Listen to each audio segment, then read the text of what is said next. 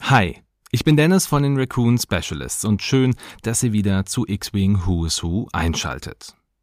Heute werfen wir einen Blick auf die neuen imperialen Piloten, die mit dem Hotshots and Aces 2-Pack eingeführt wurden. Und wie mittlerweile üblich, findet ihr die Timestamps dieser Episode sowie den Linktree-Link zu unseren anderen Projekten in der Episodenbeschreibung. Und jetzt wünsche ich euch viel Spaß mit dieser Folge.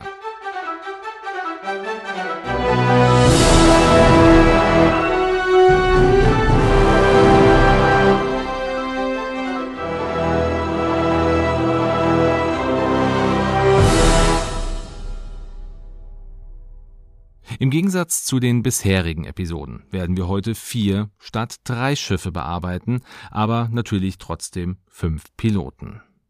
Aber was ganz normal ist, wie bisher, wir werden alle Schiffe nur mal anreißen, da sie ja alle ihre eigenen Episoden schon hatten. Und wir beginnen mit dem ersten imperialen Jäger überhaupt in Star Wars, dem TIE LN Fighter.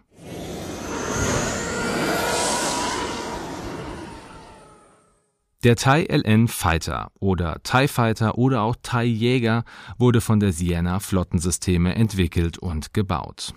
Und der gesamte Name des Schiffs ist hierbei eine Abkürzung. Denn das Wort TIE steht für Twin Ion Engine, also Zwillings-Ionenantrieb, und das LN, das steht für Lion, was auf die Massenproduktion des Jägers hinweist. Die Konstruktionspläne dieses Jägers orientierten sich an zwei bekannten republikanischen Schiffen, dem Alpha 3 Nimbus V-Wing und dem ETA-2 Actis. Der Jäger war 7,24 Meter lang, 6,70 Meter breit und 8,82 Meter hoch.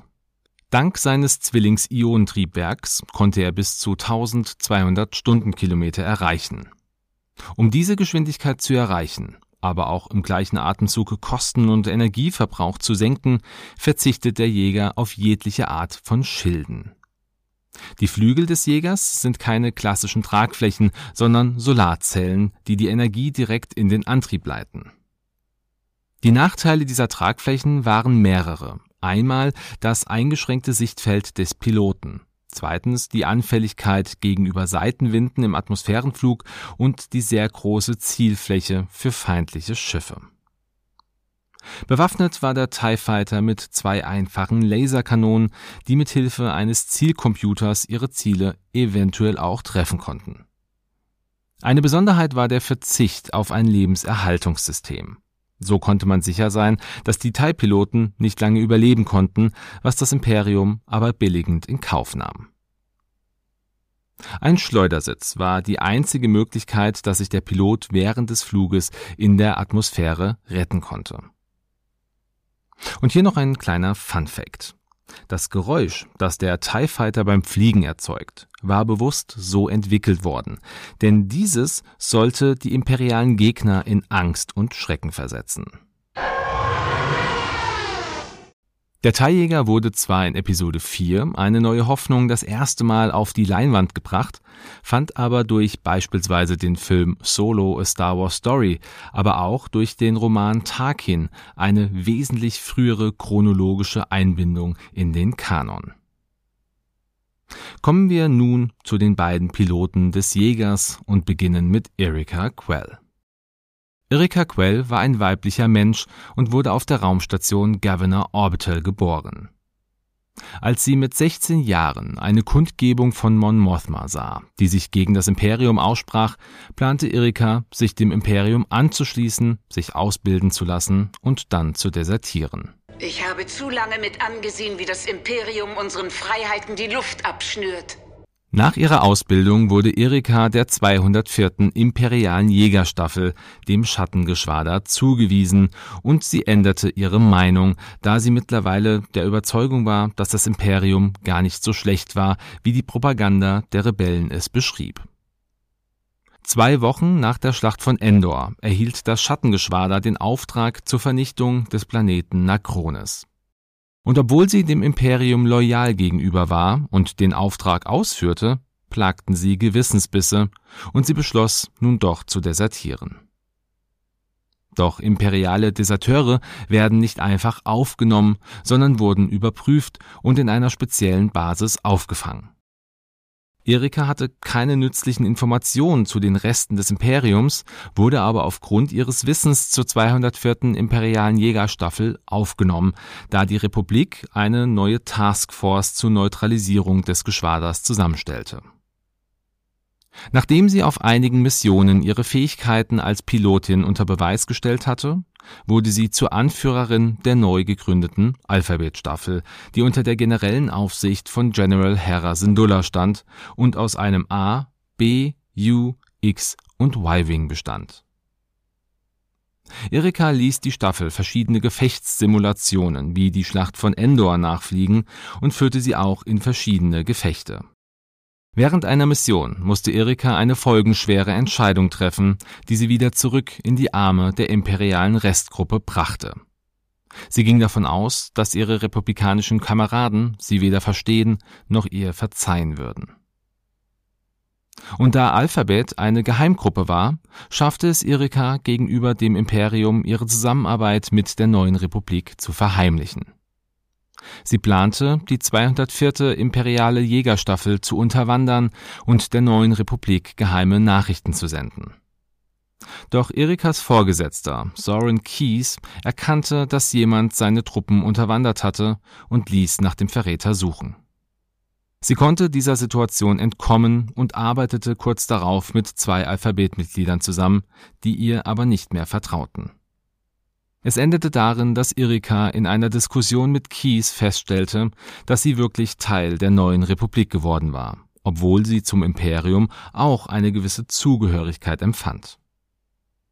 Später fand sich Quell in der Schlacht von Jakku wieder, und nach dieser sprach sie mit Hera und ihrer Staffel über den Zwiespalt in ihrer Seele. Man stellte Erika anfangs unter Hausarrest, doch durch ihre Erfolge in den Schlachten der neuen Republik befand man sie am Ende für nicht schuldig und sie erhielt einen Orden für ihre Arbeit bei der Infiltration der 204. Dennoch verbot ihr die Regierung, dass sie je wieder Waffen oder ein bewaffnetes Schiff nutzen durfte. Später erwarb sie ein Frachtschiff und transportierte medizinische Einrichtungen und ließ sich irgendwann auf dem Planeten Korolak nieder. Ja, so viel zu Erika Quell. Sie hatte ihren ersten Auftritt im Comic TIE Fighter Nummer 1 von 2019 und war später die Protagonistin der Buchtrilogie der Alphabetstaffel. In Deutschland sind bisher nur zwei Teile dieser Trilogie erschienen und der dritte kommt im Laufe diesen Jahres. Blicken wir auf ihre Fähigkeit im TIE Fighter. Nachdem du ein Manöver vollständig ausgeführt hast, darfst du ein feindliches Schiff in deinem Bullseye als Ziel erfassen. Ja, und leider sehe ich hier keinen Zusammenhang zu ihrer Geschichte. Aber ich habe noch einen kleinen Fun-Fact für euch. Im Videospiel Star Wars Squadrons findet Erika eine Erwähnung, als Havina Vonrek sich über die Verräter des Imperiums äußert. Aiden Versio, Erika Quell, Lyndon Javes. Sie sind nicht nur Verräter, sondern Sicherheitsrisiken. Probleme, um die man sich nach dem Krieg kümmern muss. Wechseln wir nun zur nächsten Pilotin des TIE Fighters, Magna Tolvan. Magna Tolvan war eine menschliche Frau, die mit vielen kybernetischen Verbesserungen ausgestattet war. Sie war eine sehr ambitionierte imperiale Kadettin, die schon während ihrer Ausbildung von hochrangigen Vorgesetzten, wie zum Beispiel Admiral Orsell, den wir aus Das Imperium schlägt zurück kennen, als überaus fähig eingestuft wurde. Sie erhielt sehr schnell den Titel eines Captains und war kurze Zeit später für die Sicherung des Planeten Edu zuständig. Auf diesem Planeten befanden sich wichtige Einrichtungen der Tarkin-Initiative. Diese Gebäude sehen wir zum Beispiel auch während des Filmes Rogue One.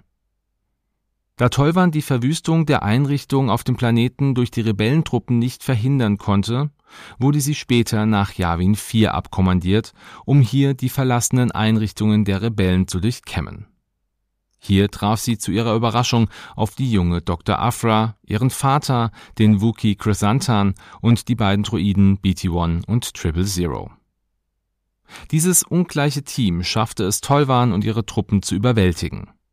Und als Afra die Chance hatte, Tolvan zu töten, verzichtete sie darauf, da sie Tolvan sehr anziehend fand. Zurück im Imperium wurde Tolvan zum Lieutenant degradiert und ins Outer Rim geschickt. Doch das Schicksal meinte es nicht gut mit Tolvan, denn der imperiale Stützpunkt, auf dem sie stationiert war, wurde von Söldnern angegriffen und auch Afras Team war wieder mit von der Partie. Afra hätte Tolvan erneut töten können, doch flirtete sie lieber mit ihr und ließ sie am Ende gehen. Tolvan wurde nun zum dritten Mal verwarnt, inhaftiert und sollte nun auch hingerichtet werden. Doch einer ihrer verstorbenen Vorgesetzten hatte ihr ein Erbe hinterlassen, das sie in den Rang eines Lieutenant Inspectors hob, und das führte dazu, dass die Hinrichtung annulliert wurde. Im Hauptquartier des Inspektorates suchte Tolva nach Informationen zu Afra und sie fand ihren Aufenthaltsort heraus. Nach viel hin und her und einem Kuss verfolgte Tolvan Afra undercover als Teil ihrer Crew. Etwas später wurde die Crew von Hera Syndulla gefangen genommen. Doch auch aus dieser Situation konnten sich beide befreien und Afra wieder fliehen. Tolvan hatte aber einen Peilsender angebracht und schaffte es, Afra zu kontaktieren.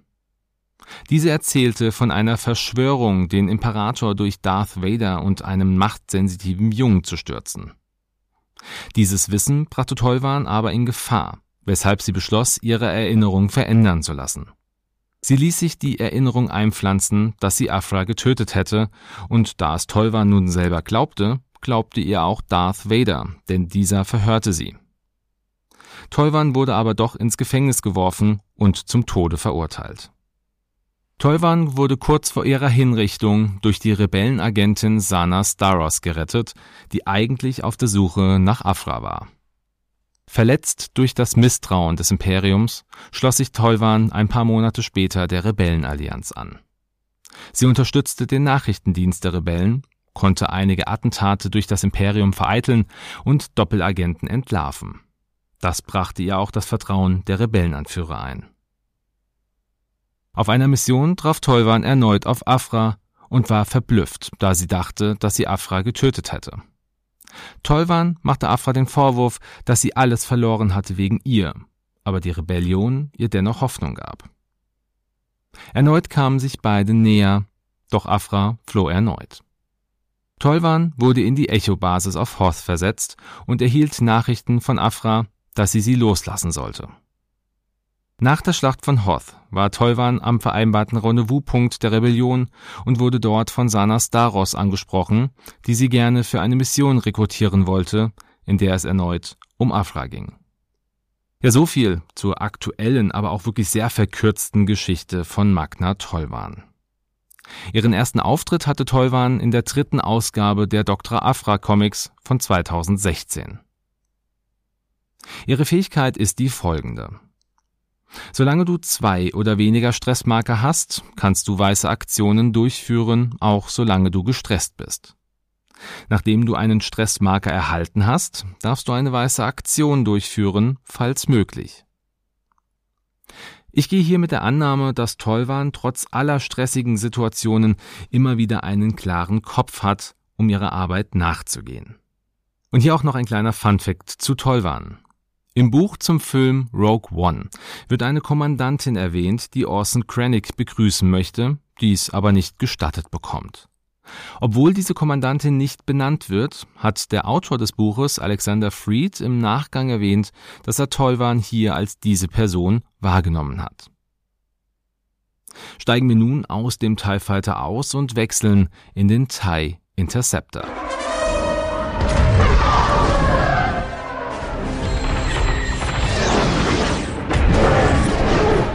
Und auch der TIE Interceptor wurde wie beinahe alle Jäger des Imperiums von der Sienna Flottensysteme entwickelt und gebaut. Der Interceptor war schneller und weitaus tödlicher als der Standard TIE Fighter. Die Solarpanel waren spitz zulaufend und boten dem Piloten eine deutlich bessere Sicht. Auch dieser Jäger hatte weder Schilde noch einen Hyperantrieb, konnte aber mit verbesserten Triebwerken eine Maximalgeschwindigkeit von 1250 Stundenkilometern erreichen.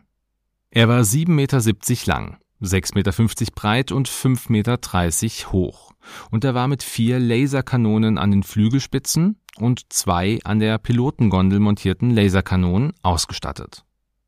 Das erste Mal sieht man den Interceptor in Episode 6, die Rückkehr der Jedi-Ritter. In der Serie Rebels wird er aber schon zeitlich viel, viel früher in den Kanon eingeführt. Kommen wir nun zur neuen Pilotin des TIE Interceptors, der zweiten Schwester. Du bist Triller. Leibhaftig. Die zweite Schwester war eine menschliche Frau, die als Triller Suduri geboren wurde und aufwuchs. Ihre bekannte Geschichte beginnt zum Ende der Klonkriege, denn hier war sie die Padawan-Schülerin von Sir Junda. Nachdem die Order 66 ausgerufen wurde, wurde Triller von ihrer Meisterin verlassen, weil diese Triller und die anderen Jünglinge retten wollte. Seer wurde von imperialen Inquisitoren gefangen genommen, verhört und verriet dabei den Aufenthaltsort von Triller. Auch diese wurde gefangen genommen, verhört und dabei gefoltert. Ihre Wut auf ihre Meisterin sowie die Folter ließen ihre Gefühle in Hass wechseln und sie verfiel der dunklen Seite der Macht. Man nahm sie nun als neue Inquisitorin auf und von da an war sie als zweite Schwester bekannt. Zu einem späteren Zeitpunkt reiste sie zusammen mit der neunten Schwester und einem Trupp von imperialen Säuberungstruppen zum Planeten Bracca, um dort nach versteckten Jedi Ausschau zu halten. Sie erhielt eine Nachricht von einem Suchdruiden und ließ daraufhin eine Gruppe von Scrappern, Arbeitern, die die republikanischen Schiffswracks auseinanderbauten, gefangen nehmen. Bei einem öffentlichen Verhör drohte sie, die gesamte Gruppe auszulöschen, wenn sie einen Jedi decken würden. Ein Scrapper fing daraufhin an, das Imperium zu beschimpfen und wurde von der zweiten Schwester getötet. Für das Imperium! Doch alle entbehrlich! Ja, seid ihr. Daraufhin gab sich der junge Cal Kestis als Jedi zu erkennen und griff die Inquisitorin an. Sie konnte die Angriffe mühelos abwehren und verfolgte Cal nach dessen Flucht. Als sie ihn in die Ecke gedrängt hatte, wurde Cal von Seer an Bord der Stinger Mantis geholt und konnte fliehen. Die Schwester fand heraus, dass ihre alte Meisterin zusammen mit Cal auf den Spuren ihres alten Meisters Enno Cordova war und ein Holokron mit den Aufenthaltsorten machtsensitiver Kinder suchte. Erneut traf sie auf Cal und offenbarte ihm ihre Identität sowie die Vergangenheit von ihrer Meisterin. Bevor sie aber Cal erledigen konnte, wurde dieser von seinem Druiden BD-1 gerettet. Danach reiste sie nach Kashyyyk, wo sie den Partisanen von Sorgarara drohte, dass diese leiden würden. Nachdem auch Cal auf Kashyyyk ankam, kam es zum Kampf zwischen ihm und der neunten Schwester, und die zweite Schwester verschwand daraufhin. Sie wurde auf eine Mission geschickt, die sie nach Ontoto führte, wo ein weiterer Jedi sich versteckt hielt. Es kam zum Kampf zwischen der zweiten Schwester und einer Person, die ein Lichtschwert trug, aber offenbar kein Jedi war. Die Frau hatte das Lichtschwert in einem Tempel gefunden und sagte der zweiten Schwester, dass diese diesen niemals finden würde. Die Schwester machte kurzen Prozess und tötete ihre Gegnerin und machte sich auf die Suche nach dem Tempel. Nachdem sie den Tempel gefunden hatte, wurde dieser durchsucht. Im Tempel fanden sie keine Jedi, aber ein unvollständiges Datenpad von Enno Cordova, der sie nach Bogano führte, wo sie auch Cal und Seer vermutete. Auf Bogano trug sie ihren Helm ganz bewusst nicht mehr und traf erneut auf Kell und verspottete ihn. Nach einem Kampf konnte sie ihm das Holokron abnehmen und ließ Kell zurück. Sie reiste zur Festung Inquisitorius, um dort auf Darth Vader zu warten, damit sie ihm das Holokron übergeben konnte. Cal, der ihr folgte, konnte sie überraschen und es kam erneut zum Kampf. Kerl hatte zuvor eine Vision der Vergangenheit der zweiten Schwester gesehen und versuchte sie zu bekehren, doch diese weigerte sich. Kerl konnte die Schwester verletzen und entwaffnen. Dazu kam noch Seer, die sich bei ihrer ehemaligen Schülerin entschuldigte, doch die Schwester hatte nur Hass für sie übrig. Bevor sie noch ein weiteres Wort verlieren konnte, hörte sie Schritte und ein Atmen hinter sich. Ihr aktueller Meister, Darth Vader, war angekommen und hielt sie mit der Hilfe der Macht fest. Sie flehte, dass man sie rächen solle, und wurde daraufhin von Vader durch sein Lichtschwert getötet. Ihr habt versagt, Inquisitorin. Recht uns! So viel nun auch zur zweiten Schwester. Ihren ersten Auftritt hatte sie 2017 im Darth Vader Comic Nummer 19. Den ersten Auftritt in bewegten Bildern, den hatte sie dann 2019 im Videospiel Star Wars Jedi Fallen Order. Schauen wir auch nun nochmal auf ihre Fähigkeit. Solange du einen Angriff durchführst, darfst du nach dem Schritt Ergebnisse neutralisieren, falls der Angriff trifft, zwei Macht ausgeben. Falls du das tust, ändere alle Hit-Ergebnisse in Crit-Ergebnisse. Diese Fähigkeit mag auch nicht wirklich durch das Spiel oder die Comics nachvollziehbar sein, aber ich finde, sie passt unglaublich gut zu Wut und auch zum Hass, den Thriller in sich trägt. Und hier auch noch ein kleiner Fun Fact zum Ende. Ursprüngliche Pläne für das Spiel Jedi Fallen Order sahen vor, dass der Großinquisitor das Versagen der zweiten Schwester bestrafen sollte, indem er sie am Ende des Spiels hinrichtet. Diese Rolle wurde nun aber schnell geändert, um stattdessen Darth Vader unterzubringen, da der Großinquisitor der zweiten Schwester am Ende doch zu ähnlich war. Wechseln wir nun erneut das Schiff und steigen in den TIE Advanced X1.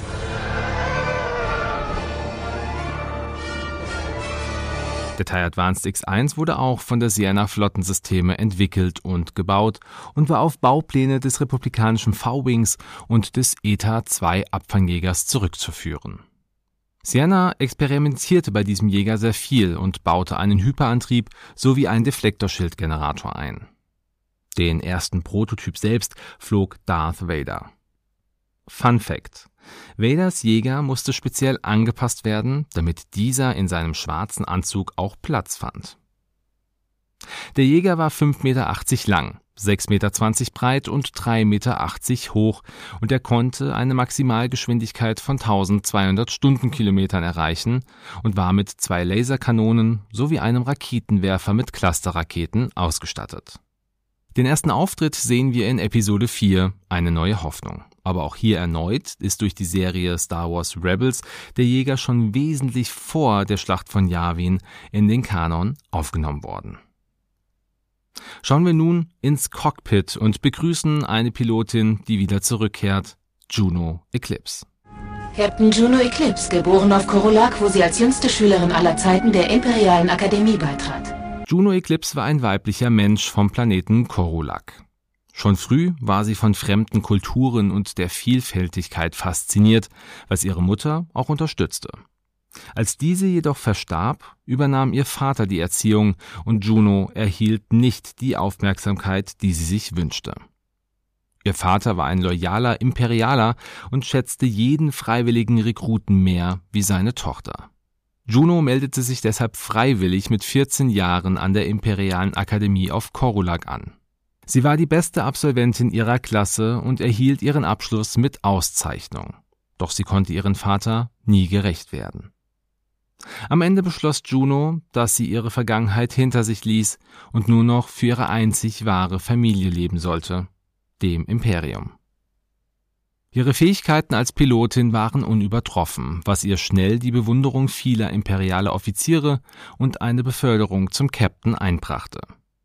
Mit dieser Beförderung erhielt sie das Kommando über die Black Eight, Darth Vaders Elite-TIE-Staffel.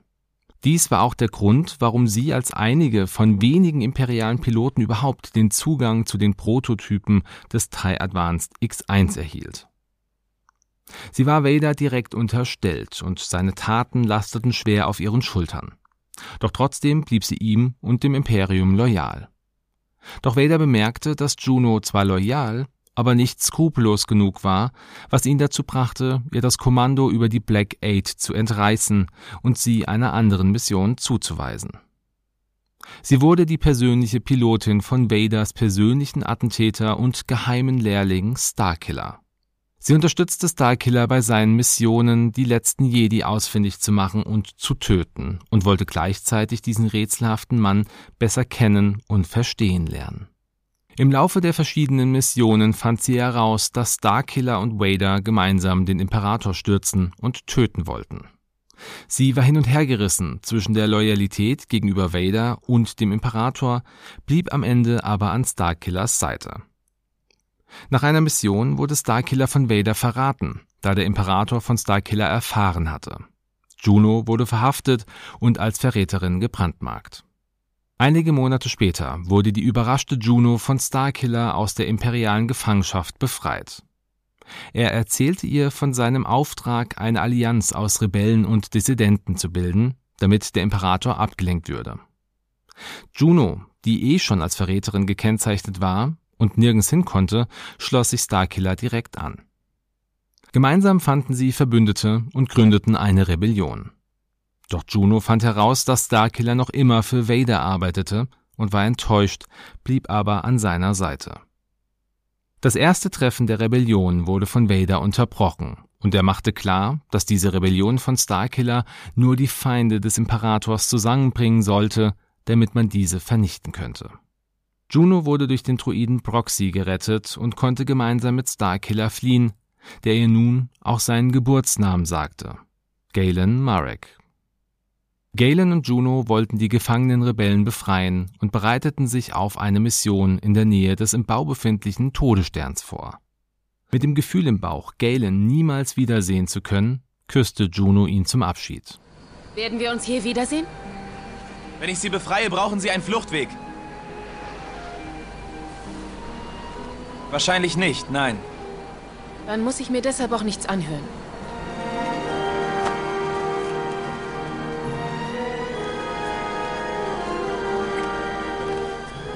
Wohl, Juno. Galen befreite die Rebellen und Juno rettete sie mit der Rogue Shadow. Jedoch konnte Galen nicht gerettet werden, was Juno sehr bedrückte. Damit Galens Tod nicht umsonst gewesen war, blieb Juno der neu gegründeten Rebellenallianz treu und wurde erneut Captain. Das war auch die Geschichte von Juno Eclipse bis zum Ende des ersten Force Unleashed Teils, wo sie auch ihren ersten Auftritt hatte.